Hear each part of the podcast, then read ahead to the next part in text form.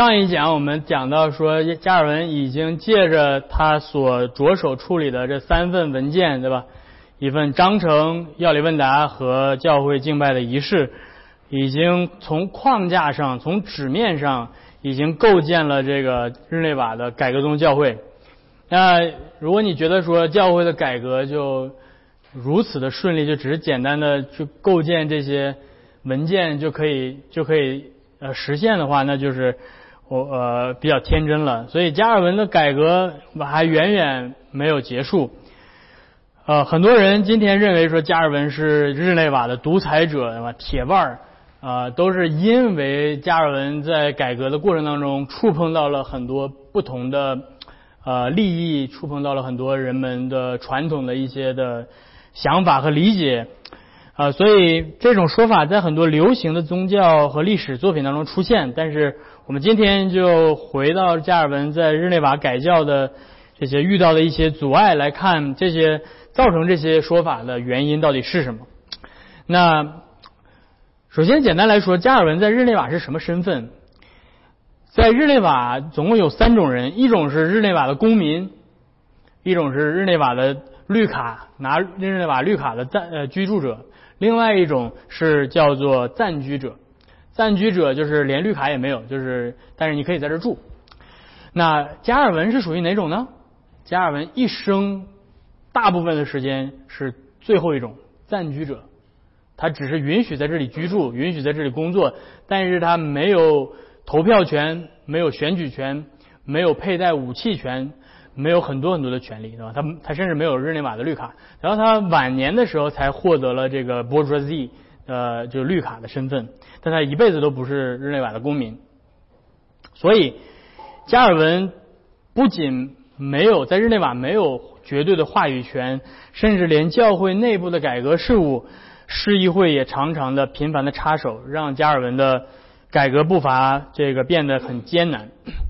一开始，加尔文对吧？你可以看到，这是加尔文的，可以让他在日内瓦的，这是他的讲道，这是在圣皮耶教堂里面他的讲台。那加尔文一开始，他所面对的最大的困难是教会资源的缺乏。呃。真正的改革是滴水穿石的结果啊！教会不会因为制定了一份新的章程就立马大变样子，教会不会因为改革了一个敬拜的仪式就一下子所有人都变得敬虔了，对吧？不，呃，这种改革是呃缓慢的啊，是透过什么呢？透过圣道的宣讲，这就是上帝啊继续的带领他的教会的。最最重要的方式，所以讲道是整个教会的改革的最终极的武器。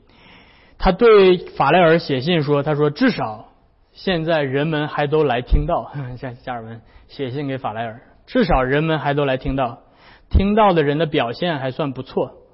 但是不论是在认知还是在情感上，都有许多需要纠正的错误。除非我慢慢来处理，否则依旧会有暴乱的危险。是加尔文在回到日内瓦的时候写信给法莱尔，他说：“现在日内瓦人还是 OK 的，他们还可以至少说不闹事儿来听到，对吧？但是后面你们会看到加尔文在日内瓦，呃，这都有人身危险的。那想要改革一一座具有一万人口左右的城市，单靠一个加尔文是远远不够的啊。所所谓这个巧妇难为无米之炊，所以这个日内瓦的神职人员数量极其的匮乏。”而且质量很差。要知道，在宗教改革之前，在日内瓦和他的市郊，总共有多少名神父呢？四百多名神父。但是宗教改革一来之后，剩多少呢？剩俩。所以这个整个的神职人员急剧的下降，对吧？这些人都都走了，都搬到其他地方去了。那没有人讲道，没有人呃执行教会的这些事务，该怎么办呢？所以加尔文就开始呃招募新的神职人员。那在是呃四十年代早中期，加尔文招募出来的这批人呢，他很不满意，他就是写信给法莱尔抱怨说，这些人的就是知识太差了，对吧？没有足够的圣经的知识。那但但是到了四十年代的中后期，由于法国境内爆发的宗教的压迫开始增加，一些贵族出身、受过良好教育并且支持宗教改革的法国人来到了日内瓦，来追随加尔文。其中包括最早的是一五四四年从巴黎来的这个加拉尔。加拉尔是贵族出身，受过高等的古典教育和法学训练。他作为日内瓦的牧师，服侍日内瓦教会十多年，并且帮助翻译、编辑加尔文的作品。后来他又被派到伦敦和奥尔良等地去牧会。然后接下来四五年，呃，米歇尔科普，还记得科普这个名字对吧？是皇帝旁边的御医家的孩子，也来到了日内瓦。他是呃尼古拉斯科普的弟弟。他服侍日内瓦教会二十一年，是一名出色的希伯来语专家。另外还有啊，像这个 s h a v i t 啊，还有这个 Bourgon，还有这个等等，对吧？当然还有最后继承加尔文事业的 Theodore Beza 贝扎。这些人的到来大大提升了日内瓦教会的啊教堂的讲道的质量。如今加尔文身边汇聚了一群杰出的。有着共同目标的牧师团队，他们的到来给日内瓦的教会带来了全新的面貌。啊，他们的到来也造成了呃很大的问题，那就是这些人呢都是贵族出身，来自法国的高高层的社会，他们不需要日内瓦市政府给他们提供的那点儿辛酸的薪水啊，他们不在乎这些钱。那他们实际上来逃难出来的时候，带了大量的财产出来。所以这冲击了日内瓦本土的经济结构。那从政治上来讲呢，他们与日内瓦本地的这些当地的呃贵族家族没有任何的联系，他们也不需要这些人。但是原来在日内瓦起来的这批的教牧人员呢，他们跟旧的日内瓦家族有一定的联系。所以你看到这个冲击，啊包括很多的政治上的冲击。那但是。不论如何，对吧？这个细节的话，我就不花时间去讲。呃，这这些法国来的，每次说不花时间去讲，我总是喜欢再再多讲一讲，对吧？这些法国来的贵族大携带了大量的财富来到日内瓦，他们干嘛呢？买地，啊，把日内瓦这个所有的这些房产呐、地产呐，全部都买掉，然后然后就是租给日内瓦的穷人。所以这个，然后包括干嘛呢？做金融。所以日内瓦人如果说没钱了，找这帮法国人借钱，是吧？所以这个法国人就办起了银行。所以那这个整个带来的日内瓦的冲击是很是很是很大的。所以日内瓦人没有钱，越来越没有钱。那最后怎么办呢？市政府为了创收，他们就开始卖绿卡啊。日内瓦把这个日内瓦绿卡的价格开始不断的提升，最后到了最后到了这个四十年代五十年代。呃，日内瓦全年的呃收入的百分之二十五是靠卖绿卡赚来的，所以所以你可以想象到这个他们所带来的这种各种的社会的问题。但是不论如何，这些人的到来兼顾了加尔文的改革事业，呃，但是也造成了日内瓦人对法国人的反感啊，因为他们认为呃政府借着这些法国人把改革中的信仰强加在他们身上。啊，但是他们也迫于无奈，没有办法。所以，但是同时呢，日内瓦又有一大批法国人是专门为了改革宗的信仰而来的。所以你可以看到，这个当地的日内瓦人跟新来的法国人之间会有各种各样的冲突。那日内瓦人与法国人之间的矛盾，在五十年代更加显得明显。呃，当时在日内瓦的牧长会当中，大部分的人是法国人，是吧？所有的牧师都是法国人，然后那可能有一些权贵也进入到了日内瓦的当地的政府机构，所以他们也成为呃控制教会权柄的这些人。那和当时日内瓦依旧保留的很多罗马天主教的迷信的传统，包括节庆的这些节日庆祝的节日，包括受洗的时候给孩子起的这个受洗的名字，包括日内瓦当地的主保圣人等等。呃，这些都会造成各种各样的冲突。所以，当法国来的牧师一听说这个孩子受洗，然后这个家长说给这个孩子起名叫某某某圣徒吧，对吧？就是就用日内瓦的一些当地的圣徒的名字起名。呃，法国牧师说，那我不给他收尸体了啊。所以你看这个矛盾会就在就在这个时候就产生了。那对于日内瓦人来说，这帮法国人来废除了他们很多的习俗，呃，是对本土文化的冲击，是对日内瓦人的身份的否定。所以日内瓦人声称说：“愿上帝带走这些法国人吧！”啊，他们荒废了自己在法国的财富和土地，现在来拿我们的。法国人想要来统治我们，所以愤怒的日内瓦人经常粗鲁的打断敬拜仪式，所以使得市议会不得不加以调解。啊，并且规定哪些受洗的时候的名字是允许的，对吧？哪些名字是迷信的名字，这些名字不可以取，等等。你可以想象到加尔文面 怎么会想到说改革教会还会遇到这种事情，对吧？那当然，这对于加尔文的改革来说，他面对这是加尔文在日内瓦的这个讲台，对吧？所以能够看到这个讲台是附在这个这个柱子上，但是他所有的人的座位是围绕着这个讲台来进行的。那在日内瓦，加尔文遇到两两股 呃两种不同的困难，一种困难是来自日内瓦当地的政治和社会上的阻碍。那这群人被他称之为叫做 libertines 啊，自由放荡者。在社会矛盾跟教会主法权的争夺之下，隐藏的是什么呢？隐藏的是一些日内瓦的权贵，他们。啊，不想要让教会拥有太大的惩戒的权柄来约束自己的生活，所以 他们不愿意把自己的生活服在教会的监管之下，利用自己的权利和地位啊与教会，特别是加尔文直接发生冲突冲突。那所以在这这这幅画里面，你们可以看到的就是这些权贵们，他们甚至就是拿着刀剑跑到教会里面去闹事儿，对吧？那这个在加尔文的日内瓦是非常常见的。那在这里面，我本来打算罗列三个例子，对吧？但是我就直接呃只只只提到一个人就好了，那就是阿米佩林，是吧？还记得阿米佩林这个名字吗？我之前提醒过你们，听到这个名字，阿米佩林是谁？阿米佩林是最开始请加尔文回日内瓦的第二次回日内瓦的那个日内瓦护卫队的队长。所以这个人呢，是一开始跟加尔文的关系很好，但是后来 他便跟加尔文闹掰了。为什么呢？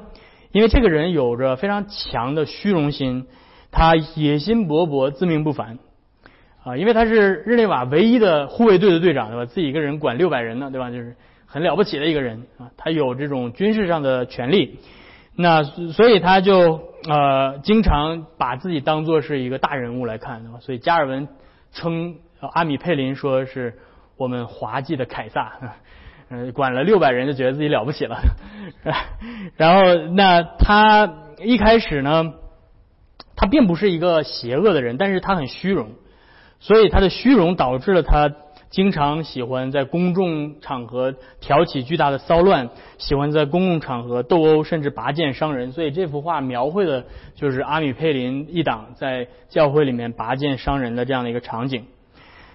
那阿米佩林的妻子也是一个性格暴躁的女人，她经常会谩骂，甚至动手打人。她曾经一脚把她的婆婆从家里面踹出去。而这。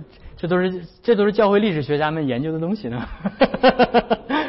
呃，你要看到日内瓦的牧长会的这个记录，今天你去日内瓦，在日内瓦的呃图书馆里面都能够看到手写的这些记录，里面非常非常有趣的事情呢。呃，那他因为呃攻击了一名一一位牧师而被捕入狱。他从监狱里面出来的时候，又遇到了这这名牧师，于是他骑着马把这个牧师又撞倒了，然后扬长而去。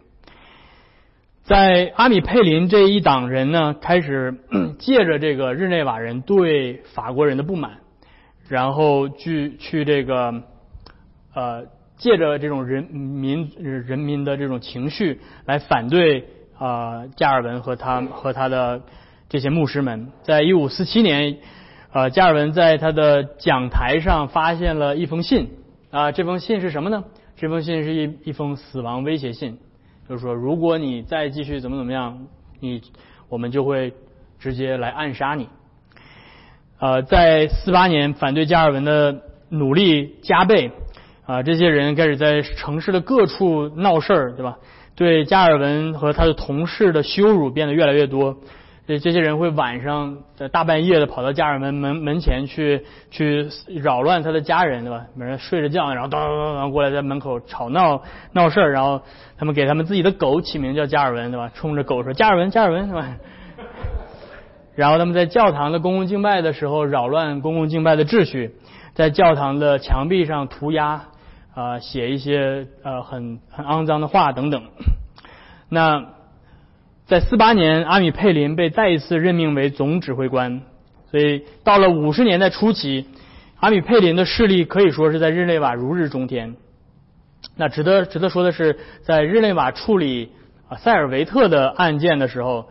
是阿米佩林是当时日内瓦的这个主要负责人，所以，呃，直到一五五五年加尔文的支持者获得政治权利，阿米佩林一党啊被罢选之后，他们才呃加尔文才真正获得了政治上的支持啊。那当一五五五年佩林一党失去政治权利之后，他们便在日内瓦爆发了动乱。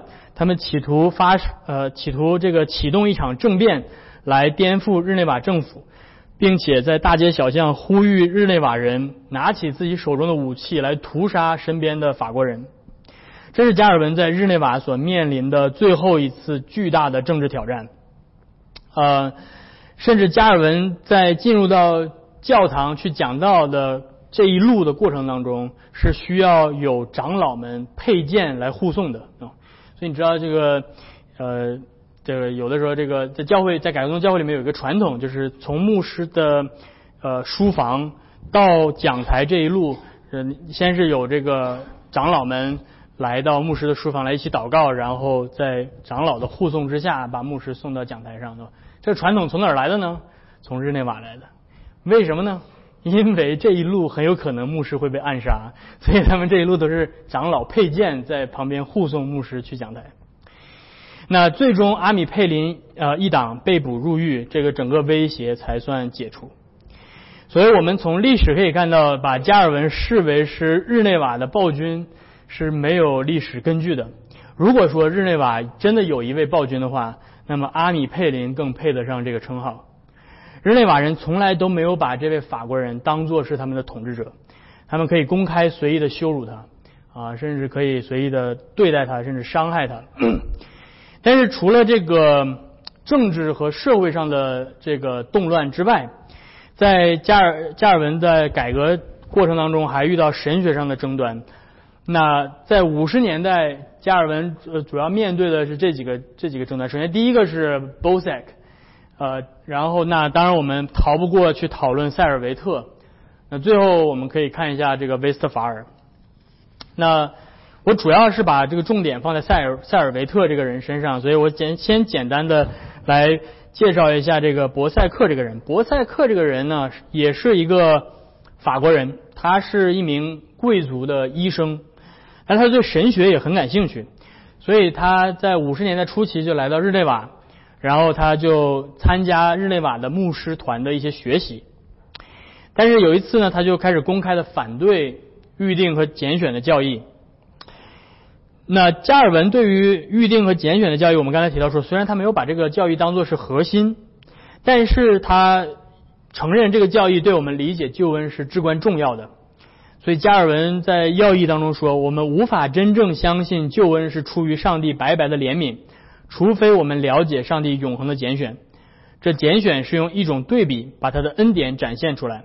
上帝没有把救恩的盼望赐给所有的人，而只是赐给了一些人，而拒绝赐给另一些人啊。所以，所以加尔文很明显的教导拣选的教义，但是博塞克则反对。那博塞克认为什么呢？博塞克认为人呃，上帝拣选人的基础是人自己的行为。那博塞克对于反对这个预定和拣选的教义并不稀奇，因为呃还有很多其他的人，比如说伊拉斯莫、呃皮修斯等等，都著书反对路德的预定论。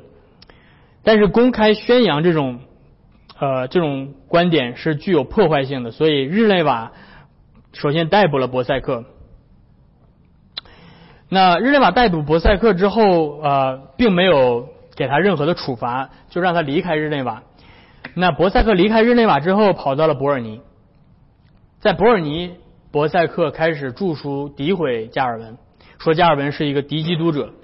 那伯尔尼为什么包容博塞克这个人？因为加尔文和伯尔尼的关系一直很紧张。还记得之前？这个由于这个主罚权的问题，对吧？惩戒权的问题和圣餐的问题，呃，日内瓦一直是要求要执行伯尔尼的这种仪式，但是加尔文拒绝，所以伯尔尼看加尔文是不太不太舒服的。所以非但伯尔尼没有同样的帮助加尔文禁止博塞克，反而伯尔尼在一五五四年在自己的境内禁止加尔文的书籍。而且把加尔文所有出版的书籍在伯尔尼焚烧掉了，这是什么意思？焚书啊，焚书是一个非常严重的行为，它表明说这个人的思想是异端思想，所以才焚书。所以伯尔尼这个做法呢，并不是他们真的支持博塞克的教义，是吧？甚至我们历史上都没有博塞克这个人的头像，对吧？所以你知道这个人在历史上并不是很重要。但是伯尔尼之所以这样做，是要给加尔文一个下马威。他说：“你你需要你需要更更这个更服我们一点，对吧？就是是这个意思。所以在但是但是最后呢，伯尔尼 也知道说博塞克这个人不靠谱，对吧？最后啊，伯尔尼也把博塞克逐出去了。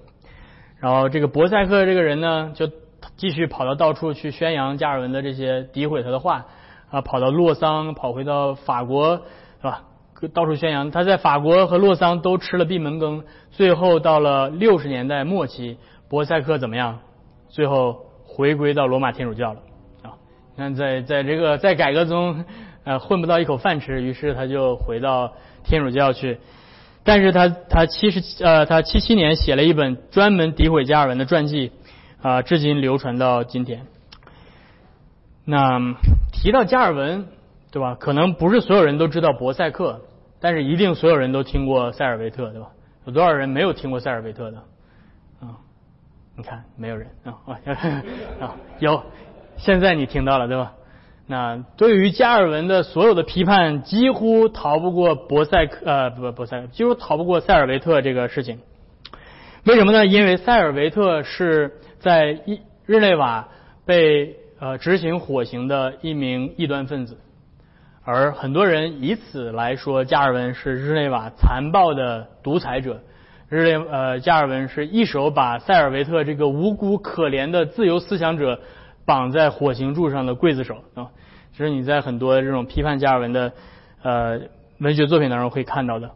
嗯，对我我是今天早上的时候我给你们说了这个例子对吧？我就看跟一个神学博士聊天的时候，他也提到这一点，所以。我们不可避免的要谈论一下这个人，塞尔维特是西班牙人，他也是一名医生啊，所以这个有的时候这个医生不要研究神学，就是 这个他他在医学上很有成就，还蛮有成就的。他是第一位发现肺部血液循环的人，所以呢，他和博塞克一样，他对神学也很感兴趣，但是他的思想开始不受约束，接受了反三位一体的教导。所以他在三一年和三二年发表了两部反对三位一体的作品，于是，在西班牙他就被异端裁判所通缉了，被列上了异端分子的名单。然后呢，他为了呃躲避迫害，就化名取了一个化名来到了巴黎。他在巴黎学习医学的时候，就与加尔文结识了。所以加尔文在当时还记得他回到巴黎一次，在三呃一五三四年，在这个呃檄文事件之后，他又回到巴黎一趟。他那次回到巴黎是专门去见塞尔维特的，他想要劝塞尔维特回头是岸，对吧？不要再继续在异端的思想当中再沉沦下去了。但是呢，塞尔维特放了加尔文的鸽子啊，塞尔塞尔维特没去。呃，但是他给加尔文一直有通信的来往。在四六年，塞尔维特把他的一本新书寄给加尔文啊，加尔文读了之后，非常的震惊。加尔文说：“我从来没有见过一个人的思想当中可以错得如此的彻底啊，就是没有一处的教义是正确的。这个塞尔维特这本书《论基督教的恢复》里面陈述的每一项教义几乎都是错误。他否认三位一体，啊，认为尼撒教父是三神论者，他否认圣子是永恒的，否认道成肉身，否认原罪，反对预定论，反对婴儿洗。他尝试用心肺血血液供养来理解圣灵在人体当中运作的方式。啊，然后他认为天使米迦勒会在十六世纪晚期来结束人类历史，等等。所以加尔文读过这部作品之后，加尔文直接疯了，对吧？加尔文说：“你这个，你是你错一一星半点，不是错的一星半点儿这是全错呀！你能蒙对一个答案也可以，对吧？”于是加尔文就把他自己的基督教要义寄回给塞尔维特，说：“你看看这个吧，对吧？”呃，然后呢，塞尔维特怎么样呢？塞尔维特又把他的基督教要义给寄回来了。然后在他的页边上密密麻麻的写满了各种批判。于是加尔文知道说，这个人我不在他身上浪费时间了。于是加尔文就再也没有回他的信。那在一五五三年四月份，塞尔维特被维呃维呃维埃纳当局抓捕起来，但三天之后就逃脱了。在法国成立的异端裁判所定塞尔维特异端罪成立。那这个时候他已经离开法国了，所以异端裁判所没有他本人，于是怎么办呢？这是当时比较常见的做法，那就是做一个小蜡人儿，做一个塑像，做成塞尔维特的样子，然后把这个塑像烧掉，这是表明说这个对他执行火刑。那塞尔维特本来他打算逃到意大利，因为在意大利当时也有很多这个反三位一体的团体，但是去往意大利的从法国去往意大利的途途中必须经过日内瓦。所以他不得不在日内瓦停留一夜，但是不巧的是，他到日内瓦那天是一五五三年八月十二号，那天是星期几呢？那天是星期六。那这意味着他住一晚上，第二天就是星期天主日。那在日内瓦主日的时候，所有的人都在教堂里。在这一天，他要离开日内瓦的话，就会特别的醒目，因为没有人在街上，就他一个人走，所以。他说：“他为了掩盖自己的行踪，他就冒险说，我就跟着人群去教堂吧，也许就这么蒙混过关了。结果在教堂里，他被认出来了，于是就被日内瓦当局捕获。那他被捕获之后，你要知道，这是一五五三年，这个时候是佩林集团掌权的日子，加尔文在政府里面完全没有任何的呃，没有任何的权利。加尔文甚至连谁能领圣餐。”谁不能领圣餐都说了不算，对吧？更不要说审判异端这个事情了。所以加尔文在整个案件当中的角色是非常受限的。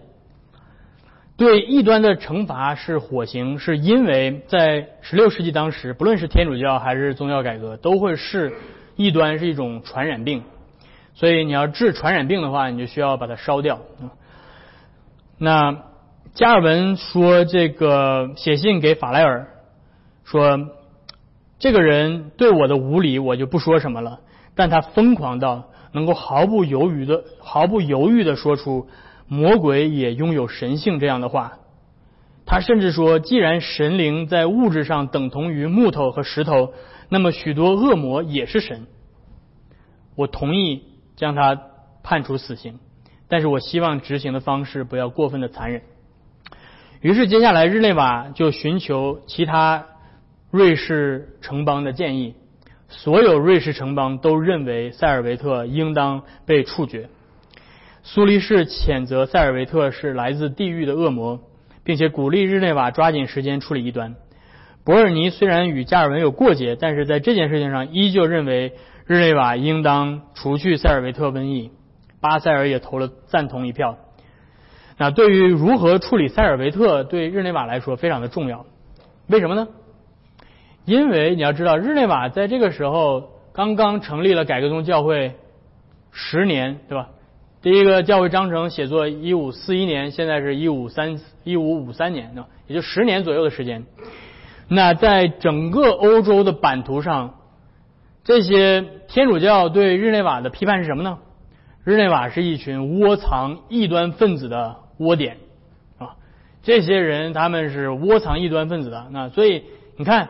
塞尔维特到日内瓦都没事儿，是吧？那当时很多重洗派、很多这些呃异端分子到一些巴塞尔或者一些城市都都没事情。所以日内瓦需要在整个教会版图上建立自己正统性的名声。于是塞尔维特在日内瓦执行火刑。加尔文最后在执行火刑之前，与塞尔维特私下约谈，想要最终劝他能够悔改。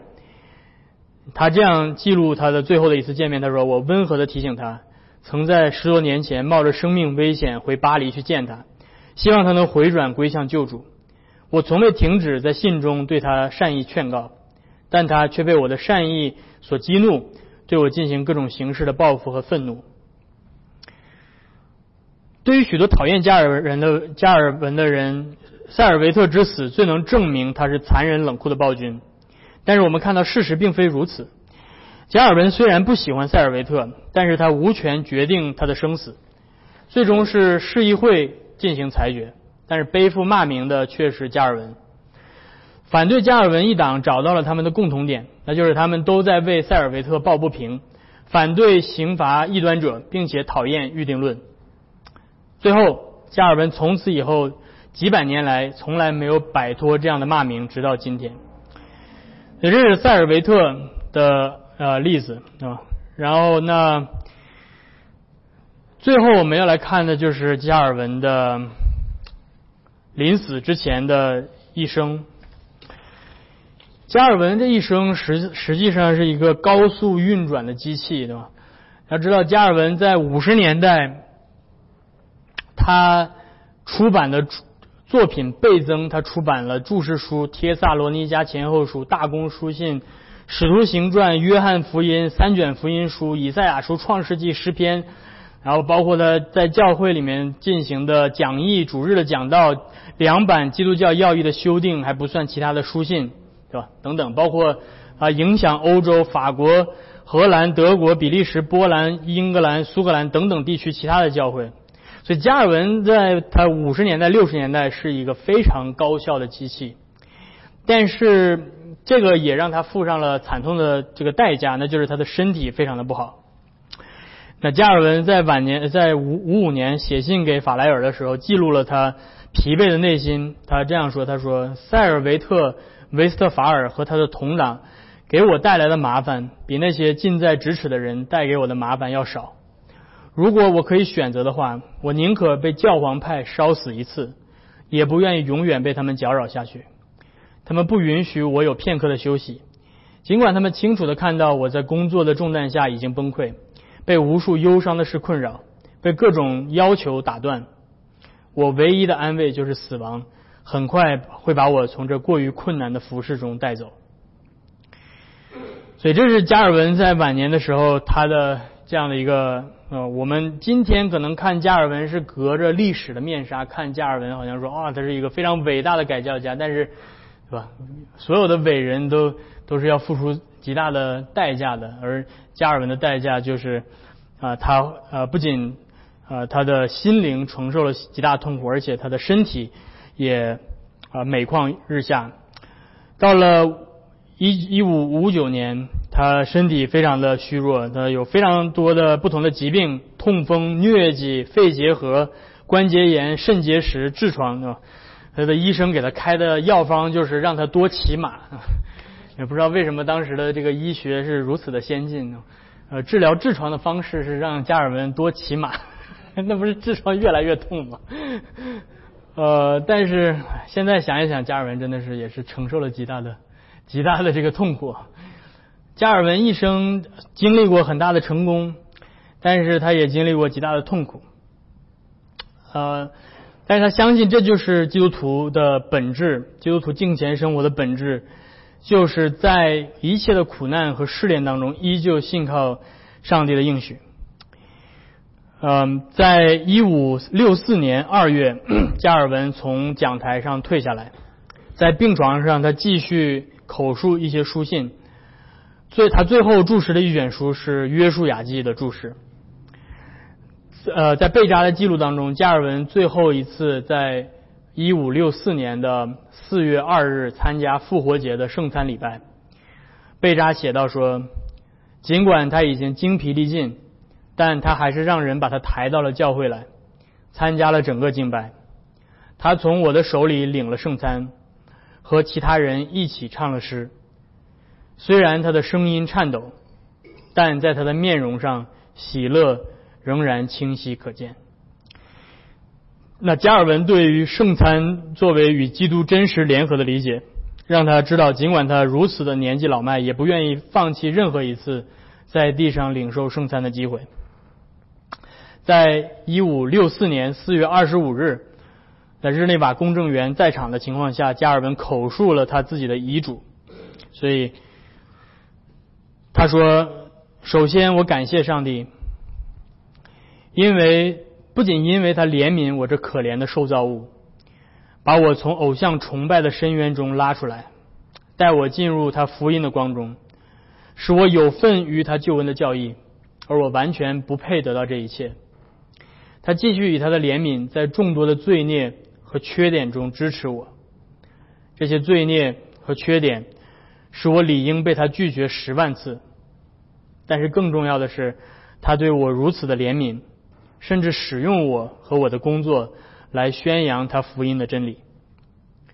我希望在他赐予我的这信心中，生与死，除了他白白的收养，我再没有其他任何的盼望和避难所。我所有的救赎都建立在这之上。我拥抱他在我的主耶稣基督里给我的恩典，接受他的死和受苦的功德，借此埋葬我所有的罪。我祈求他用伟大救主为罪人所留的宝血来洁净我，使我可以站在他的面前，如同他的形象一样。我努力的按照他给我的恩典的程度。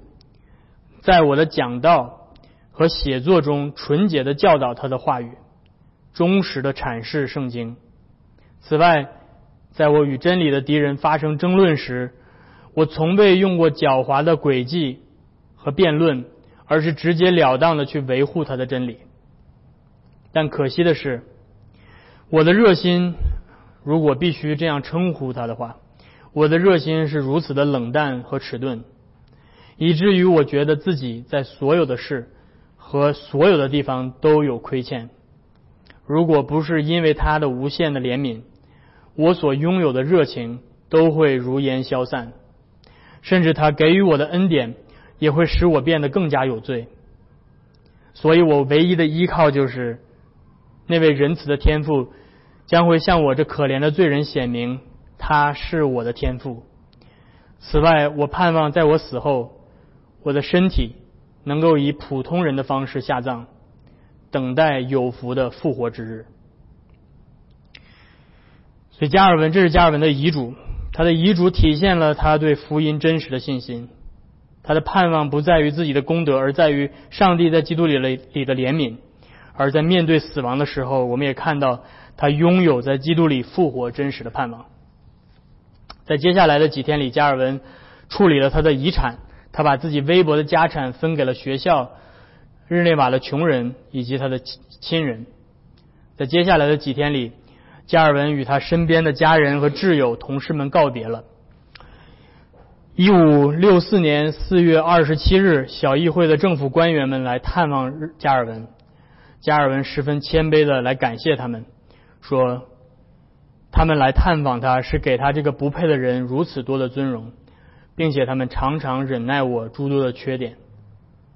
他劝勉政府官员要彼此核心，呃，彼此同心，要用正直和公义来治民治理民众。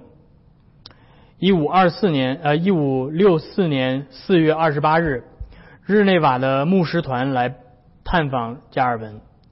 加尔文嘱咐他们要尽忠服侍教会，克制自己的私欲和野心。不要跟随民众的意愿去引进新奇的事物。五月十一日，耄耋之年的法莱尔想要从洛桑来探访加尔文，但是加尔文却给他回信说，不要让他来了，因为他年纪太大了。加尔文回信对法莱尔说：“再见了，我最亲密、最正直的弟兄。既然神愿意让你在这世上活得比我更长久。”你在地上的日子要纪念我们的友谊，因为他曾给神的教会带来极大的益处，而他的果效还在天上等着我们呢。五月二十四日，加尔文最后一次被众人抬去了市议会。他用颤抖的声音读完了他尚未完成的注释。接下来，他向众人介绍了日内瓦学院的新校长。在这之后，他就在眼泪中离开了。一五六四年五月二十七日星期六，在晚上八点的时候，加尔文安详的去世了。市议会答应加尔文临终时的要求，就是在他死后不要举行隆重的仪式，只把他葬在普通人的坟墓里。所以这就是我们今天认为的加尔文的坟墓，在这里面并没有，并不确定这是他所埋葬的地方。贝扎记录了加尔文下葬的过程。他说，他的遗体被细麻布包裹着，放在棺材里。他被埋在。普莱因帕莱的普通墓地里，没有隆重的场面，正如他所吩咐的那样，也没有墓碑。所以加尔文的坟墓是一个无名之墓，啊，这个坟墓上没有刻着任何人的名字，没有刻着他自己的名字。而他的无名之墓则体现了他的神学，因为他知道人心制造偶像的能力。他知道许多人会来瞻仰他的遗体，会把他的墓地当作是朝圣之地。他一生都抵抗偶像崇拜，而他也不希望自己死后会变成别人的偶像。加尔文的无名之墓体现了他这一生的教牧生涯的原则。他说：“按照人的本性，我们最渴望的莫过于他人的称赞。”但是这位影响欧洲的改教家，在他面对死亡的时候，他并没有以自己的一生。的丰功伟绩自夸，而是称自己不过是可怜的罪人。加尔文是仆人，是基督的仆人，他的工作是让人定睛在基督的身上。这也是他重返日内瓦就职时，在市议会政府面前所起的誓言。他说：“我不属于我自己，我将我的心当作祭物献给我的主。”最后，加尔文的无名之墓也体现了他对。默想永世和属天国度的真实性的信念，对于加尔文来说，永恒、天国这些要比今天可见的世界更加真实。他要以自己的无名之墓，把人们的目光从他自己身上挪开，而让他们定睛在天上的家乡。如今，加尔文不在这个地上，他结束了在这地上充满苦难、羞辱和痛苦的一生。在打过了那美好的仗之后，他如今在天上，在他的主面前，享受着与主同在的无限喜乐。所以最后我们要回到整个的这个讲座的最初的问题，那个简单而又复杂的问题：加尔文到底是谁？啊，这个是在日内瓦的宗教改革墙啊，这呃第二第二位是加尔文，呃，所以这个是法莱尔、加尔文。然后这个是贝扎和这个 Knox。加尔文到底是谁？我们前面看到加尔文是一个宠儿，对吧？幸运儿出生在法国的中上层的社会，受到了好的教育，啊，他是一位出色的人文主义者。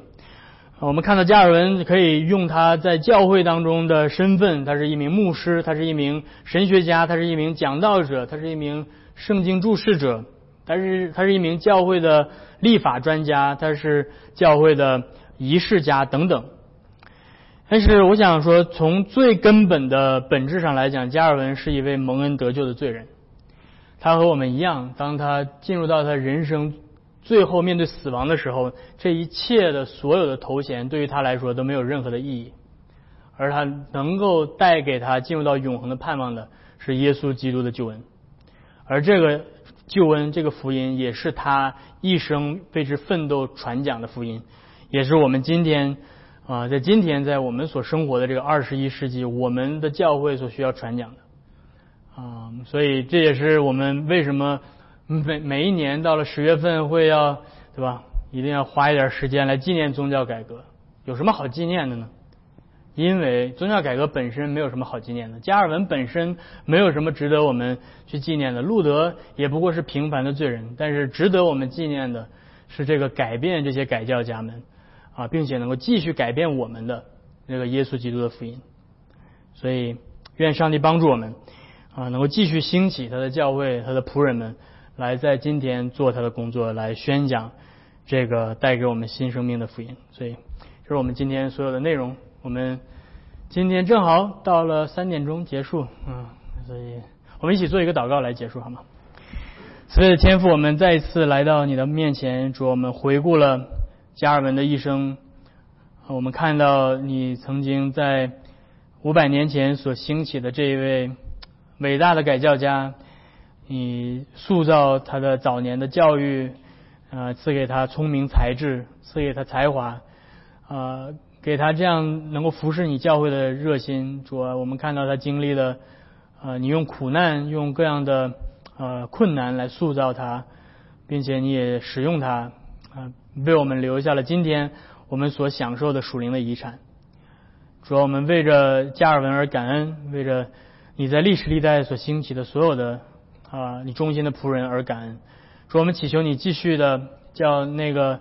曾经点燃加尔文的圣灵来继续来点燃我们每一个人的心，叫我们能够知道，呃，这条改革的路那并没有尽头。我们如今教会的光景依旧需要，呃，重新回到你的话语当中去恢复，呃，那个呃耶稣基督的福音，纯正的福音，去恢复，呃，你在教会里面所设立的纯正的敬拜。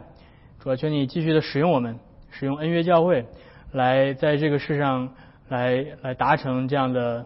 来达成这样的呃使命，来传扬你的福音，来呃把我们招聚在你的面前，能够与天上的那些依旧活在你面前的那些先贤们一同的来敬拜你。所以听我们的祷告，继续带领我们每一个人前面的道路。我们这样的祷告祈求是奉靠耶稣的名，阿门。